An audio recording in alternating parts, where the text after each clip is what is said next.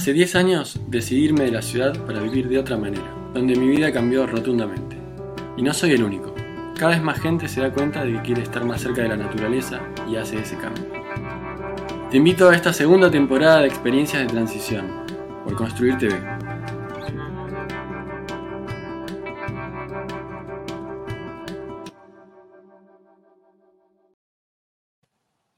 Hola, ¿qué tal? ¿Cómo están todos?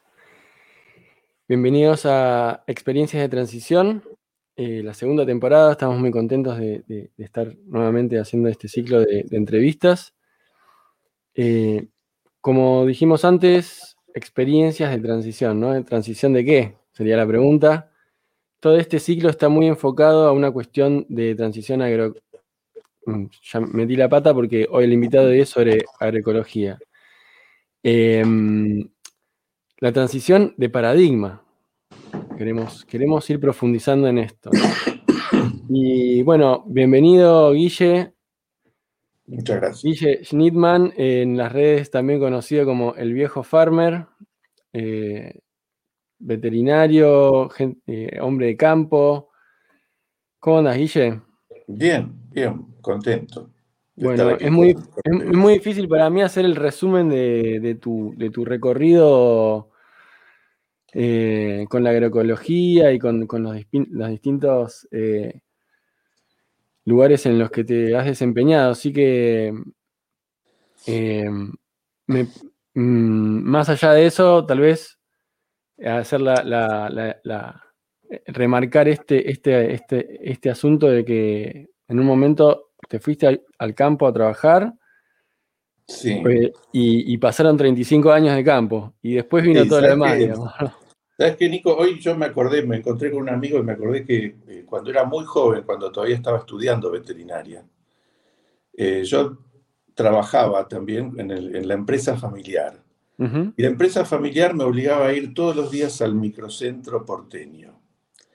Y creo que mi transición al campo fue como una catapulta, ¿viste? Esa, esa especie de alergia que me generó, esa aversión que me causó un ámbito tan artificial, tan poco adaptado al ser humano, que, tan alienante, durante muchos años, me catapultó al campo. O sea, y eso me, vino hoy, justo hoy me encontré con un amigo en la calle y nos pusimos a hablar de eso.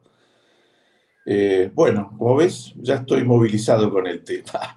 Sí, sí, me, Pues me estás haciendo acordar, yo, tengo 66 mm. años, o sea, me estás haciendo acordar de cosas de, que pasaron hace muchísimo, cuando yo tenía 24.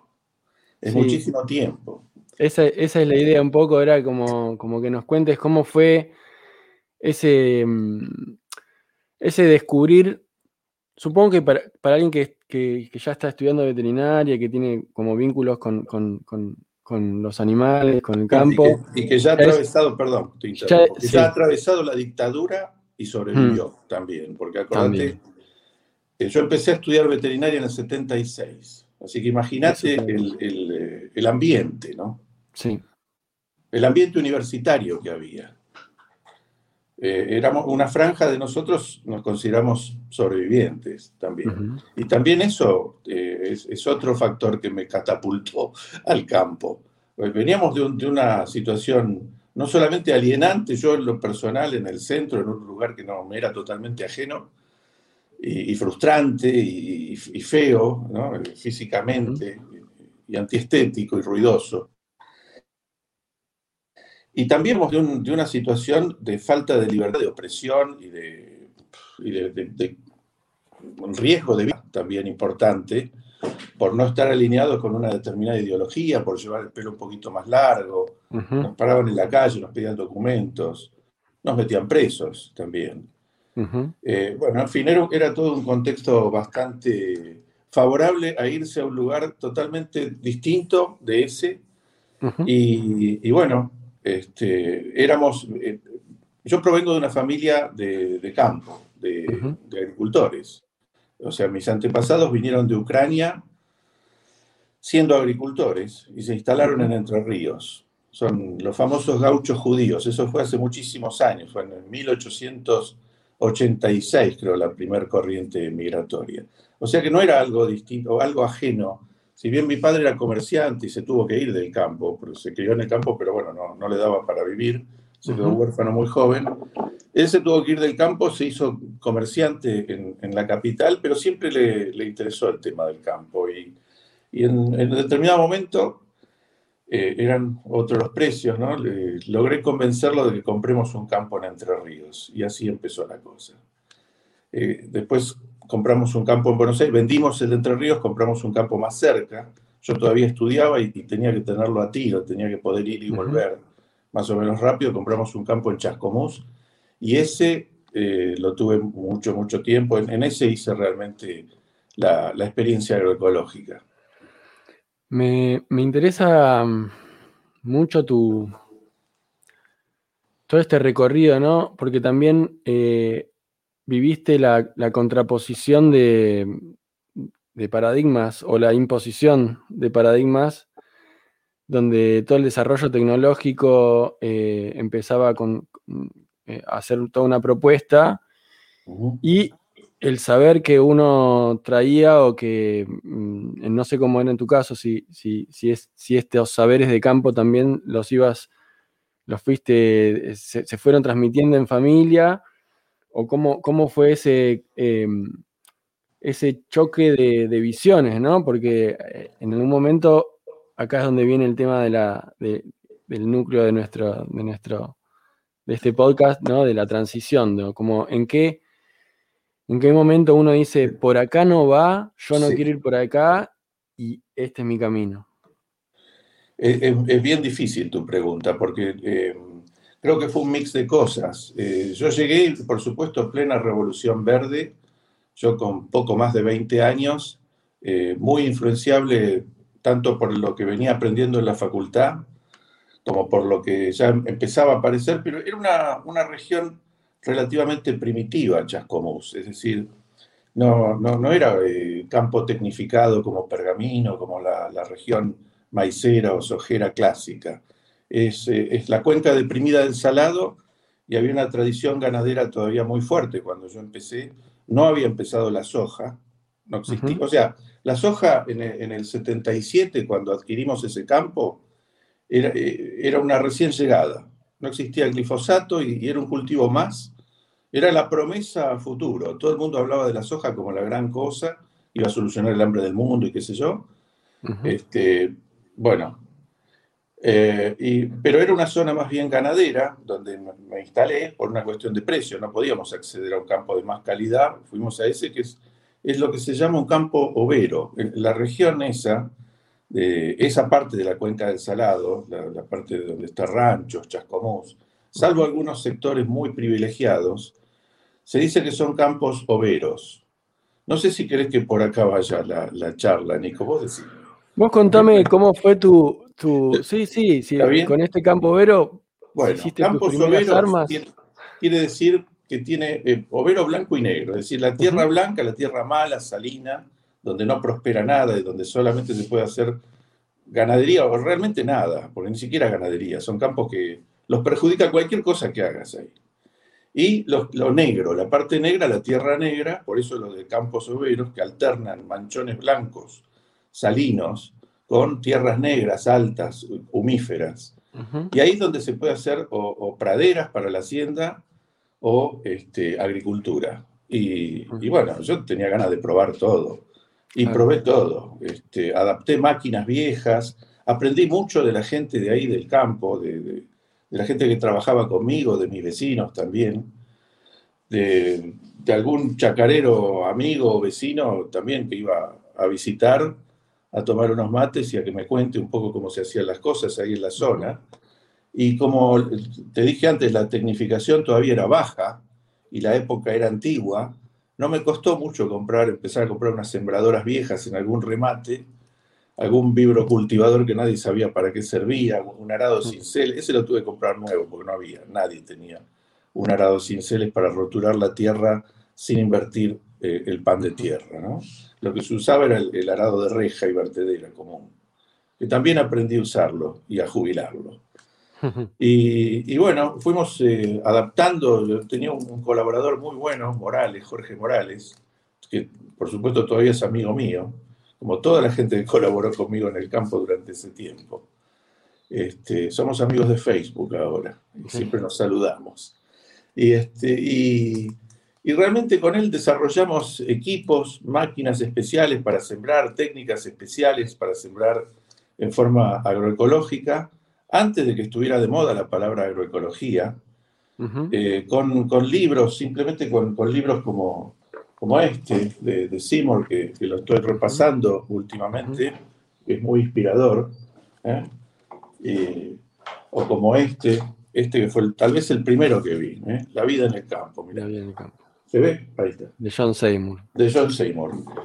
Y hoy, ¿sabes qué? Hice un, un, post, un post sobre Seymour en, Instagram, en, el viejo Farmer.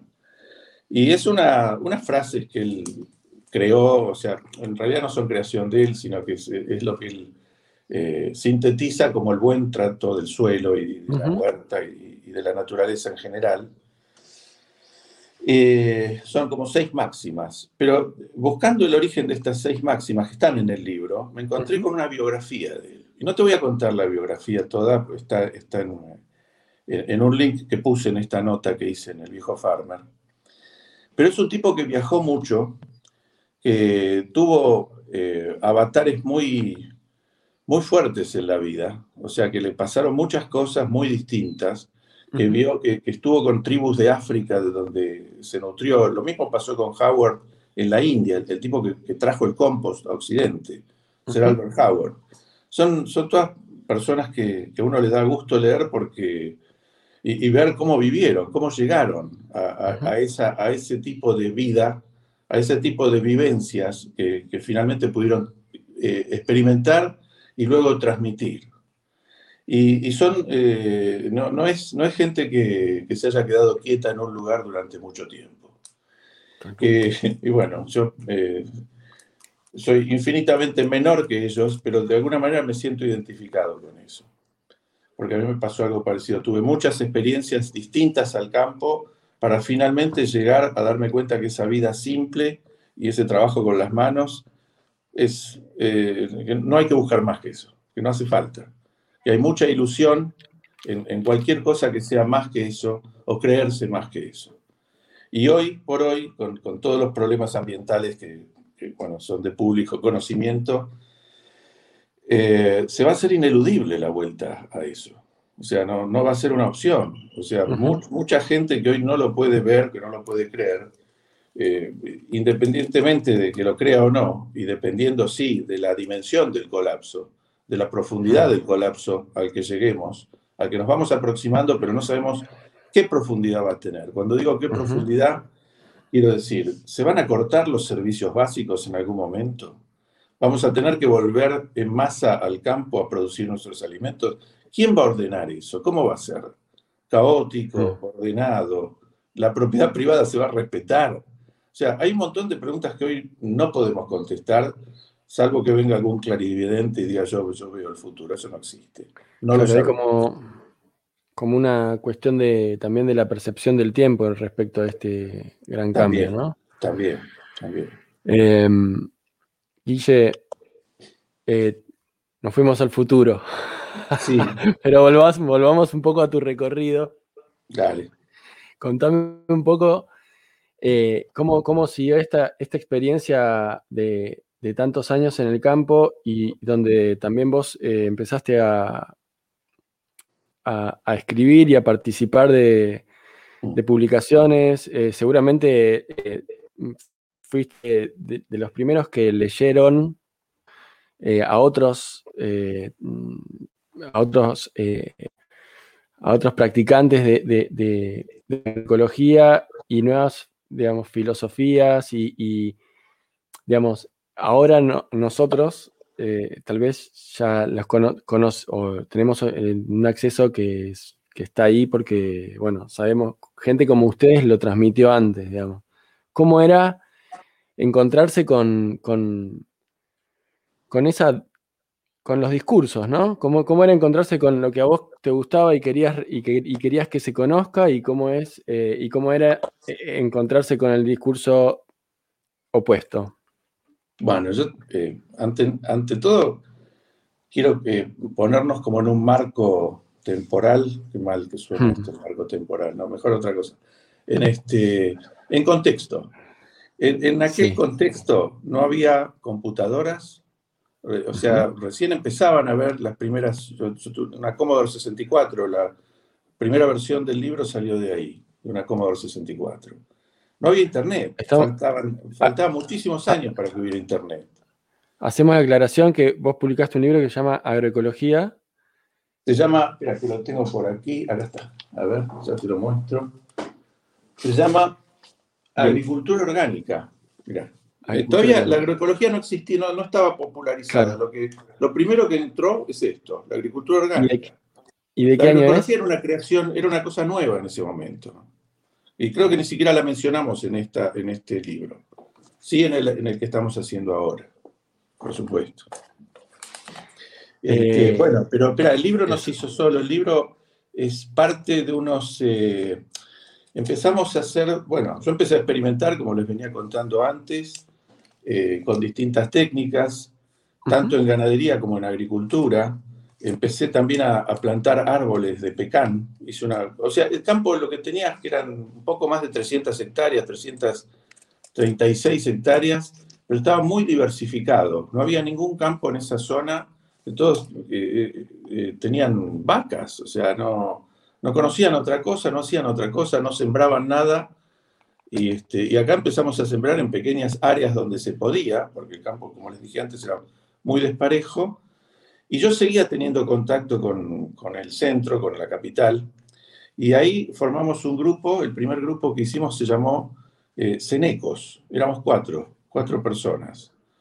Este, y el Cenecos tenía un boletín, que todavía, eh, el otro día me lo pidieron porque lo, de la Facultad de Agronomía querían tener una copia de todos los boletines de Cenecos. Y ahí empecé a meter en, cada, a cada quincena, porque era quincenal, una nota sobre agroecología o sobre algún cultivo, o una nota de, tipo general. Y con esas notas y, otras colaboraciones más y otra, otro material que, fuimos elaborando con, un, grupo que teníamos, este, fue que le dimos forma al, primer libro de, agricultura orgánica, posiblemente de Latinoamérica, que es este que te acabo de mostrar, pero esta ya es la edición de Planeta. Antes que esta hubo otras dos o tres ediciones caseras, eh, que las hicimos nosotros, anillados, qué sé yo. Sí, sí, sí. sí. Eh, eh, y bueno, eso, así. El libro está muy inspirado en las enseñanzas de Mollison, de Fukuoka y este, de Seymour y en nuestras propias experiencias. Yo, viste que ahora este, yo veo mucha gente, muchos este, horticultores, huerteros y huerteras, que empiezan a hacer una huerta y te muestran el proceso. Y me parece fantástico, me parece bárbaro porque es como que te enseñan a hacer algo que ellos tampoco saben cómo se hace, sino que lo van aprendiendo sobre la marcha y la gente va viendo y se va entusiasmando. Lo único que me preocupa, eh, perdón por la digresión, ¿no? Lo único que me preocupa es, que a veces le preguntan cosas y contestan cualquier cosa porque no saben, sino que están aprendiendo, pero por no, eh, por, eh, no defraudar a, sus seguidores, y algunos tienen cientos de miles, contestan cualquier cosa. Entonces, este, ahí fue que me decidí también hacer un grupo de Facebook para, para contestar las cosas un poco más seriedad. Invité gente que conozco, que sé que es buena. Hicimos un, el grupo de Huerta de Facebook, que después si quieren les pasamos el link para que lo tengan. Yo sé que Facebook está un poco caído al lado de Instagram, pero bueno, es una buena referencia. ¿eh? De una. Guille, ¿cómo, cómo, cómo era eh, descubrir a Fukuoka en esa época? Porque eh, o sea, ahora, ahora, bueno, nosotros lo publicamos en Econautas y, y sigue, sigue siendo algo que, impacta mucho, ¿no? Pero ya no es nuevo. No, lo que pasa es que Fukuoka es.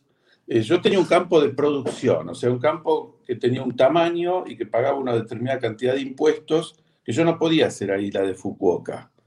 Es tener realmente un lugar muy reducido, un espacio muy pequeño y tener una especie de bosque de alimentos y bancarse con eso y, bueno, y eso. Eh, y este, eh, el libro, eh, sin duda que fue una revolución.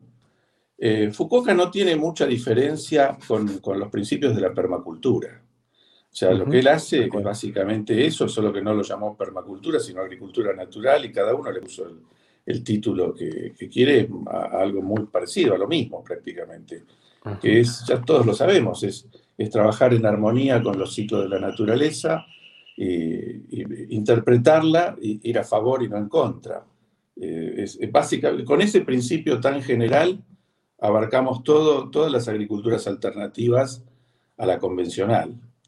Y, la de Fukuoka no era una agricultura eh, que, uno pudiera fácilmente escalar para comercial. La permacultura es un poquito más escalable y la agroecología es, eh, es, abierta a cualquier escala, cosa que tiene una parte objetable. Yo no creo que se pueda hacer eh, agricultura a cualquier escala y creo que la ganadería a gran escala también tiene que ser eh, debatida. a pesar de que soy veterinario y he sido ganadero toda la vida, hoy entiendo con la catástrofe climática que tenemos encima, si no fuera por eso, probablemente no estaría diciendo esto, pero ya no podemos emitir más carbono, no podemos emitir más metano y las hectáreas de ganadería eh, tiene que ser revisado ese tema. No, no, ya no, no, son parte del problema, son parte del problema y eso está perfectamente estudiado. Bueno. Y este problema, no, no, eh, estamos en esa. Hasta el final, eh, un poco esto de hablar con vos no solo es para que la gente conozca y yo mismo conocer tu, recorrido, eh, sino también para transmitir, eh, eh, bueno, la visión de gente que, que, hizo un cambio. En, la mayoría de los, en, el contexto pandémico del año pasado, las entrevistas fueron como a gente tal vez que no, no tuvo, no tuvo esta, este recorrido en campos productivos. Entonces, está buenísimo todo lo que, lo que traes, porque ahora también eh, está esto, esto que vos eh, mencionaste antes, que podemos mm, perfectamente meternos en este tema, que es del, colapso. Y, y, por eso este planteo del cambio de paradigma que, que queremos, queremos esta transición, digamos, como... Sí, es, como ojalá, dice, ojalá que a través... Hmm. Es como dice Greta un poco, ¿no? O sea, el, cambio se viene, te guste o no, whether you like it or not. Ella lo dice muy claramente. Te guste o no te guste, se viene un cambio. Nos vamos a tener que adaptar todos. O sea, la transición hoy es una palabra, pero en poco tiempo más va a ser una realidad. Yo no sé si a mí me va a tocar vivirla, yo ya la viví en el pasado, eh, era otro tipo de transición, no era forzosa, era voluntaria. Pero ahora eh, les guste, o sea, eh, sea voluntaria o sea forzosa, todo el mundo va a tener que transicionar, valga el, neologismo. Todo el mundo, no va, a, no va a quedar otra, ¿no? Esto es, es irreversible y por más que no nos guste verlo, es así, no lo podemos, lo podemos seguir negando si queremos, lo podemos patear, esconder bajo la alfombra, pero es ineludible, nos va a tocar les va a tocar a las generaciones que me siguen.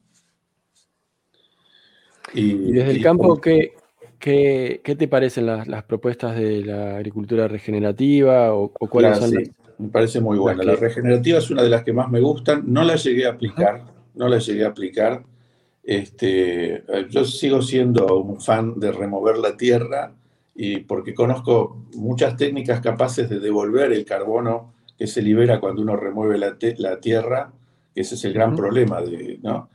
Pero a la vez, si no removes la tierra, eh, tenés un arma en contra de las malezas, eh, perdés un arma muy importante en contra de las malezas, que solamente se puede reemplazar con muchísima gente. Entonces, si, si la agricultura regenerativa crea maquinarias especiales para lograr crear una masa verde que pueda ser utilizada para contrarrestar las malezas porque no hay, no hay arado, vos no, no invertís la tierra. Entonces, las malezas, hay un banco de semillas incalculable en la tierra y siempre vienen, vienen, vienen, vienen.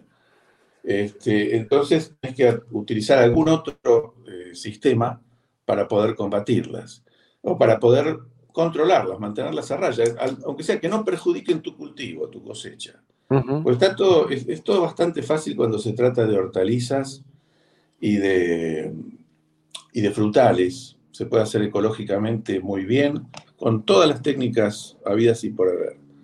Con permacultura, con agroecología, con eh, orgánica, que para mí es lo mismo que agroecología, no hago diferencia, solo que una es certificada y la otra no.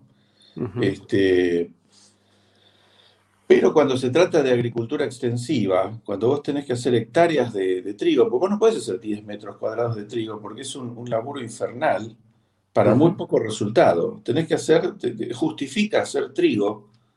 Eh, se podría decir que también papa y cebolla, algunos cultivos hortícolas también, para hacer una, una extensión importante y para tener una cosecha y poder almacenarla. ¿eh? Los cereales se pueden almacenar papa y cebolla se puede almacenar, zapallo se puede almacenar.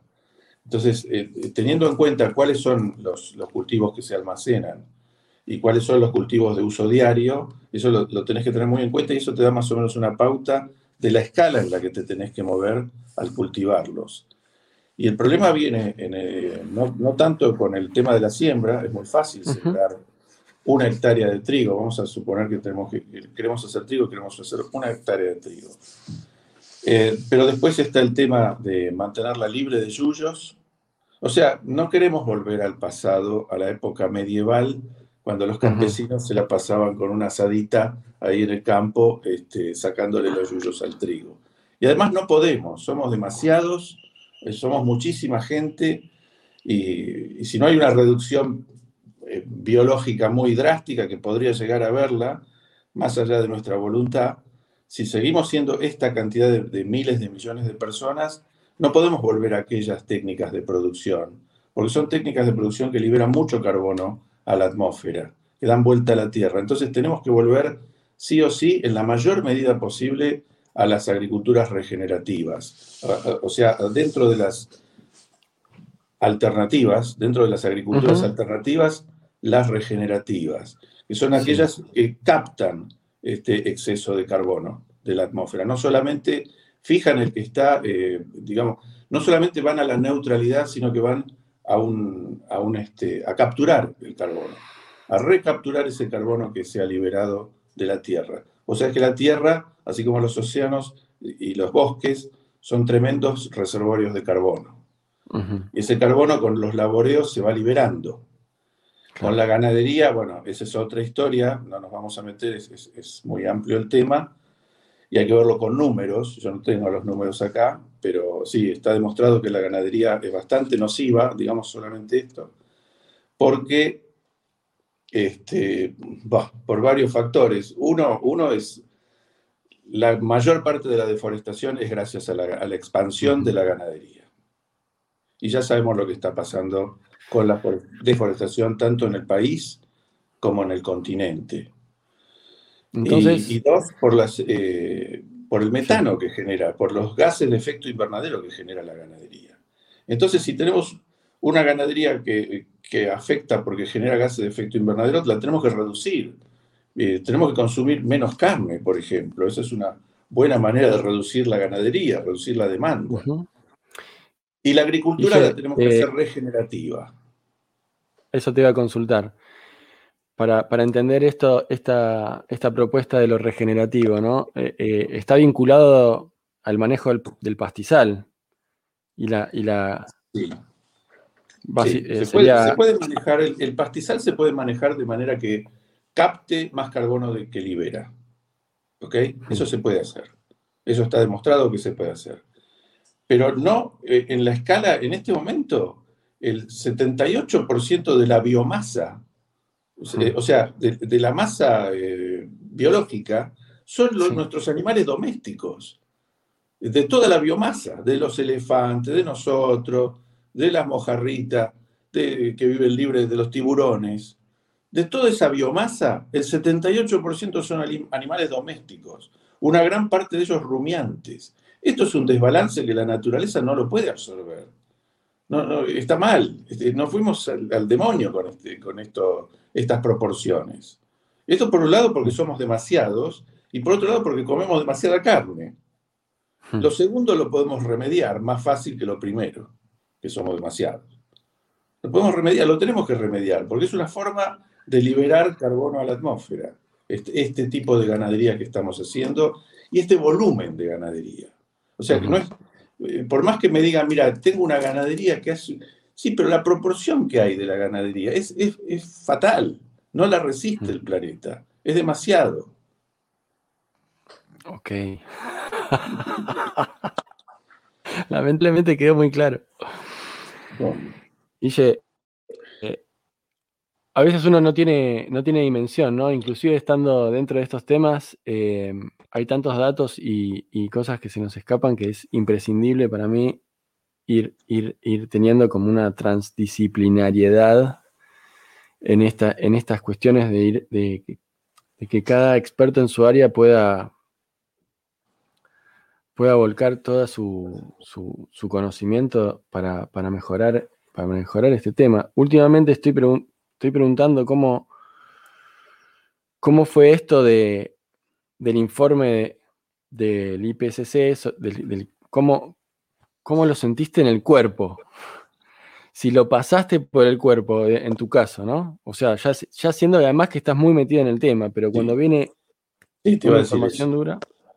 Te iba a decir eso porque nosotros, eh, yo en esa época, en el momento que salió el informe de, IPCC, estaba eh, colaborando mucho con XR Argentina, desde hace más de un año ya.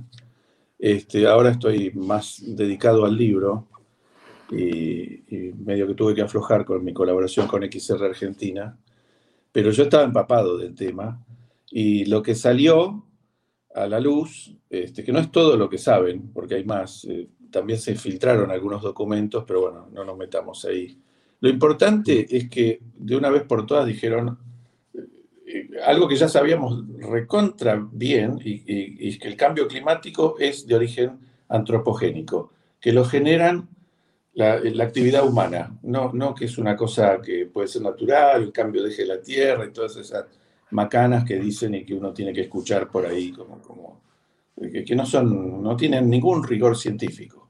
Las, las, pintan así como que lo tuviera, pero no, no, no lo tienen. Entonces, este, y que el problema es eh, más urgente del que se venía diciendo. Y que las metas de París no solo no se cumplen, sino que ni siquiera son suficientes. O sea que si, aunque se cumplieran las metas de París, los, la dinámica climática está ya demostrando eh, efectos. Esto me estoy saliendo del informe del IPCC, porque ¿sabes qué pasa? Cuando vos mirás el diario a veces, como cuando vimos las, inundaciones en Europa, los incendios por todos lados, por el Mediterráneo, acá mismo, en California. Cuando vos ves las sequías que se, producen, los aumentos de temperatura desmesurados en lugares donde nunca hizo calor, eh, eh, como extremos de calor en, tanto en la Antártida como en Noruega eh, y en Siberia, cuando vos ves eso, que son noticias, no son cosas que te dice el IPCC elaboradas, ya te das cuenta que el cambio climático está aquí. No, no hace falta que nos vengan unos... es mucho mejor que vengan los científicos y nos digan por qué. Pero en realidad ya lo estamos experimentando. chocolate por la noticia. O sea, eh, ¿qué, va a ser próximo? ¿Qué, es lo próximo? Eh, esta misma pandemia, ya todo el mundo sabe la relación que tiene con el desbalance tremendo eh, de la biodiversidad que hay, que está íntimamente ligado con el cambio climático. No se puede separar un tema del otro y tampoco se puede resolver uno sin el otro. Es decir, que para abordar el problema del cambio climático tenemos que abordar el problema de la biodiversidad en conjunto. Y la solución, para mí, humildemente, no es tecnológica, no pasa por ahí. No pasa por tecnologías para absorber grandes masas de carbono. Esas tecnologías no existen y, creo que algunos presidentes tuvieron la mala suerte de ser asesorados por gente que, que, les dijo que sí existen y que van a estar accesibles en el futuro.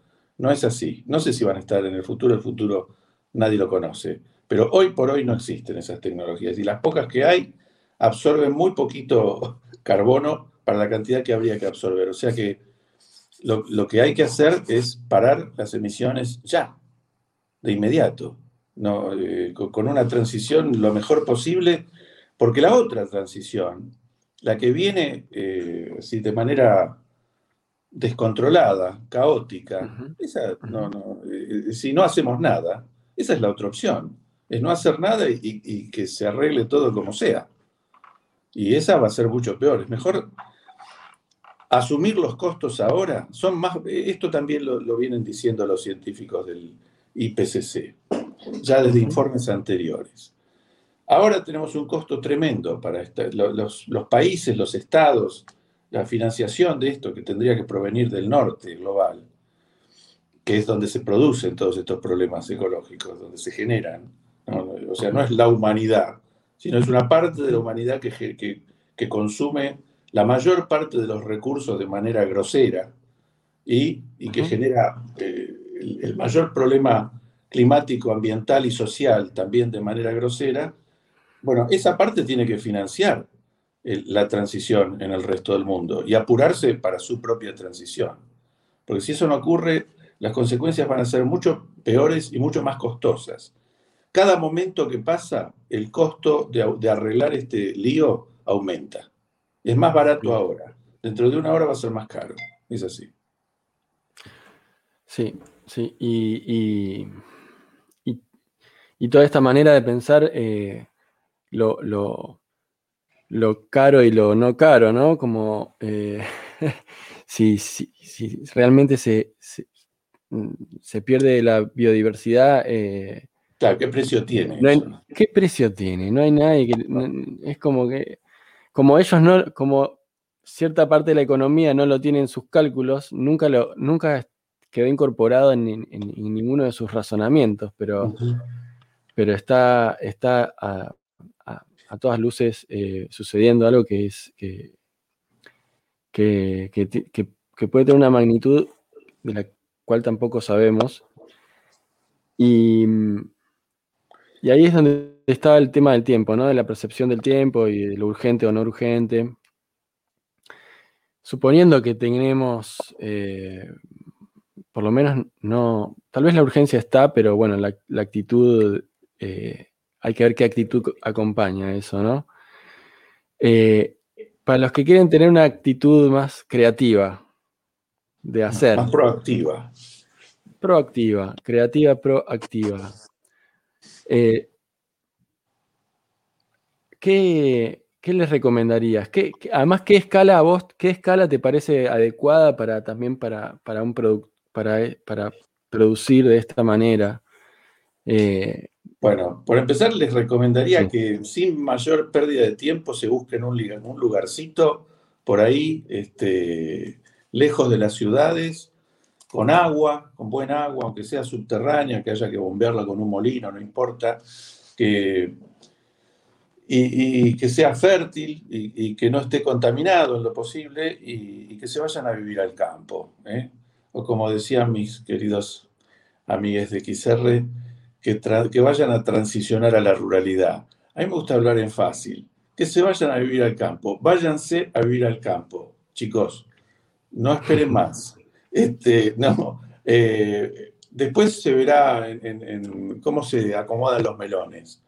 Pero váyanse a vivir al campo, llévense unos libritos, hagan su experiencia, júntense entre varios, seguro que eh, un, núcleo de 10 o 15 personas es mejor que se vaya uno o una pareja, es mucho más duro, ¿no?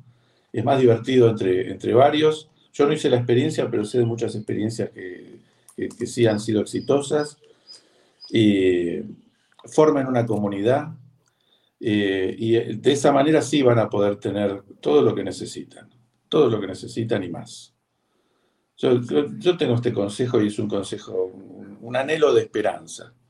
Que no, no, está todo perdido y, si lo está, bueno, mejor eh, eh, estar en, esa, en ese camino y no en otro camino. Está bueno, Guille. Bueno, Está, interesante esto porque en, este, en esta percepción del, posible colapso eh, también están esas preguntas, ¿no? ¿Cómo, eh, ¿Qué va a pasar con las ciudades? Digamos, eh, porque el, ser humano es medio cabeza dura. O sea, ya está eso. y, si hay algo que lo distingue, a, diferencia de todos los otros animales, es eh, una gran eh, capacidad de, repetir estupideces. O tal vez la estupidez es como el, gran, eh, la gran humanidad. supongamos que el colapso tampoco es tan, tan de un día para el otro, ¿no? Y esta transición se puede. Bueno, es verdad, no, lo, no, son mucha suposición. No, no sabemos.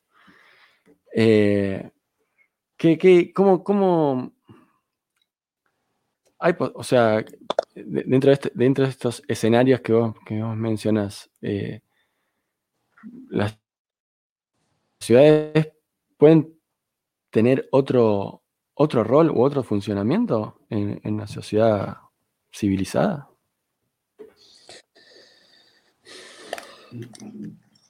Depende de la ciudad, depende de qué ciudad sea.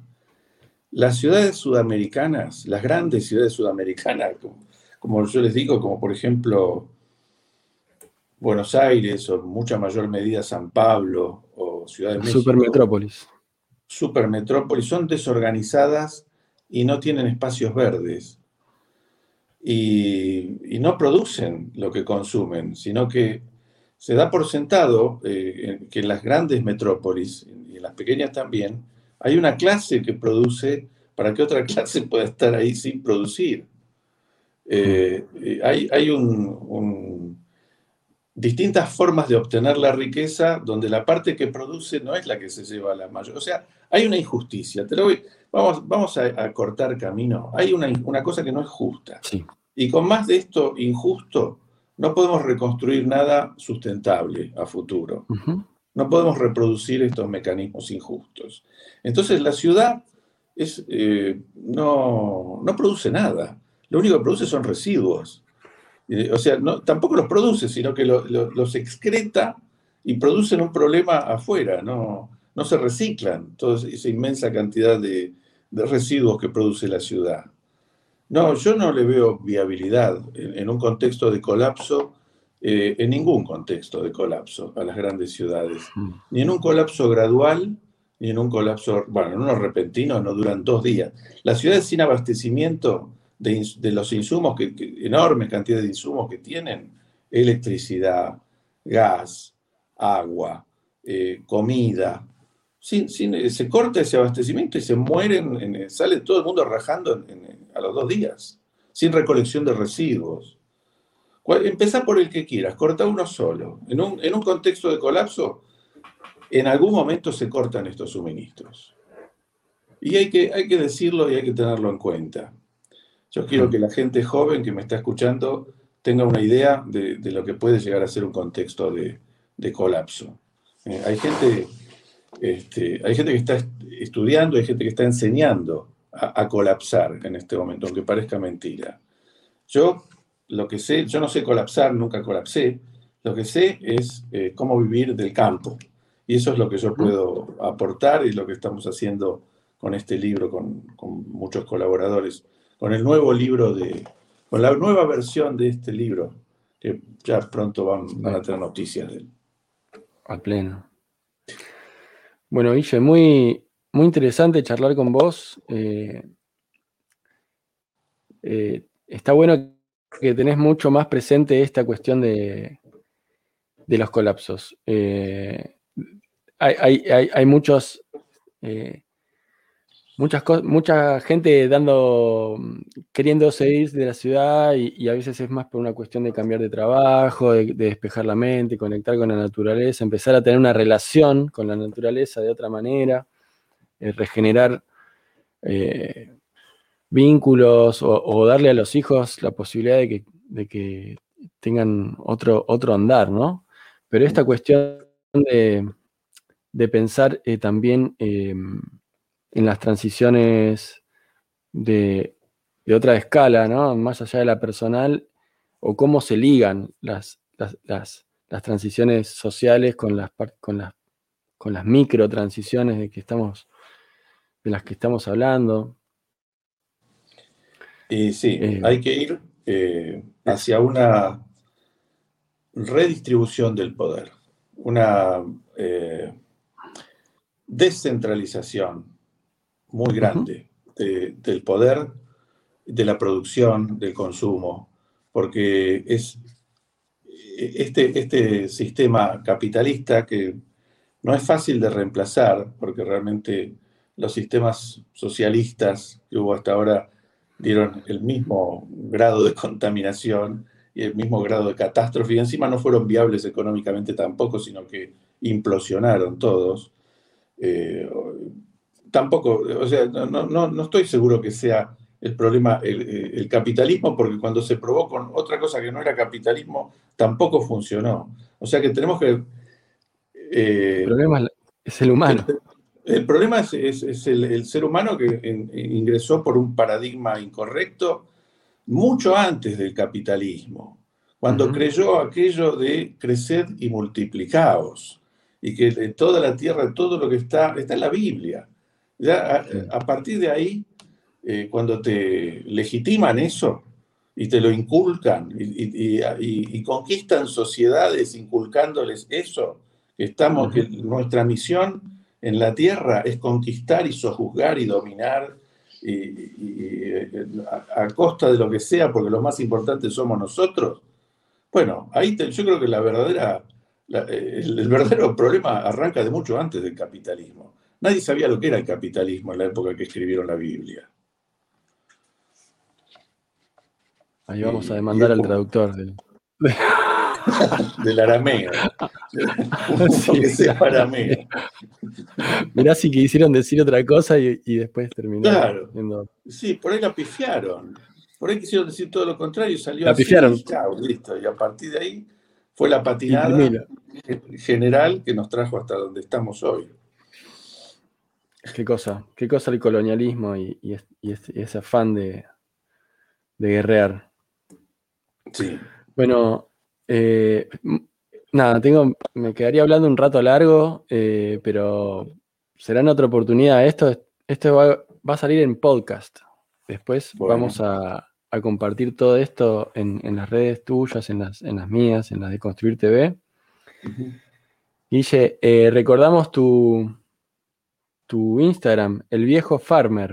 ¿Cómo fue que, pusiste este, Porque, este apodo? Bueno, porque mi inspiración, eh, como les conté al principio, este, no, no viene mucho de la Pachamama y de Latinoamérica. Yo, más bien, mi inspiración viene de, California, de Estados Unidos y de Inglaterra. Y lo tengo que declarar así. Y que me digan si payo y lo que quieran. Pero esa, esa es la verdad. Entonces, este, el viejo farmer medio que conjuga un par de cosas. Primero que estoy viejo. Está lindo. Eh, o sea, estoy viejo, este, tengo, tengo experiencia, pero estoy reconociendo, estoy diciendo que estoy viejo. Es un, título un poco humorístico, ¿no? El viejo farmer. Y, el farmer es porque es el, personaje mío, el personaje que elegí eh, tener, que está un poquito inspirado en Mr. Natural de, Robert Crumb, que era un historietista, que tenía un viejito barbudo, ¿no? Que se sentaba a meditar en medio del campo y que nada lo perturbaba. Ese era Mr. Natural. Entonces eh, es un poquito una mezcla de todo eso.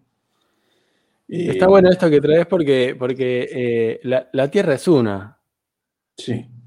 Y, de dónde venga la inspiración para hacerle bien a la Tierra, la verdad que eh, bienvenida. Pero hay gente que tiene muchos prejuicios, ¿viste? Y si viene del hemisferio norte, es como que ya viene con una determinada carga y con una ideología. Y no tiene por qué ser así. No, no tiene por qué ser así. No es así, de hecho. Tal cual. Guille, muchas gracias por este tiempo y a vos. estamos viendo. Nos vemos. Muchas gracias. Muy bien. Chao. Hasta luego.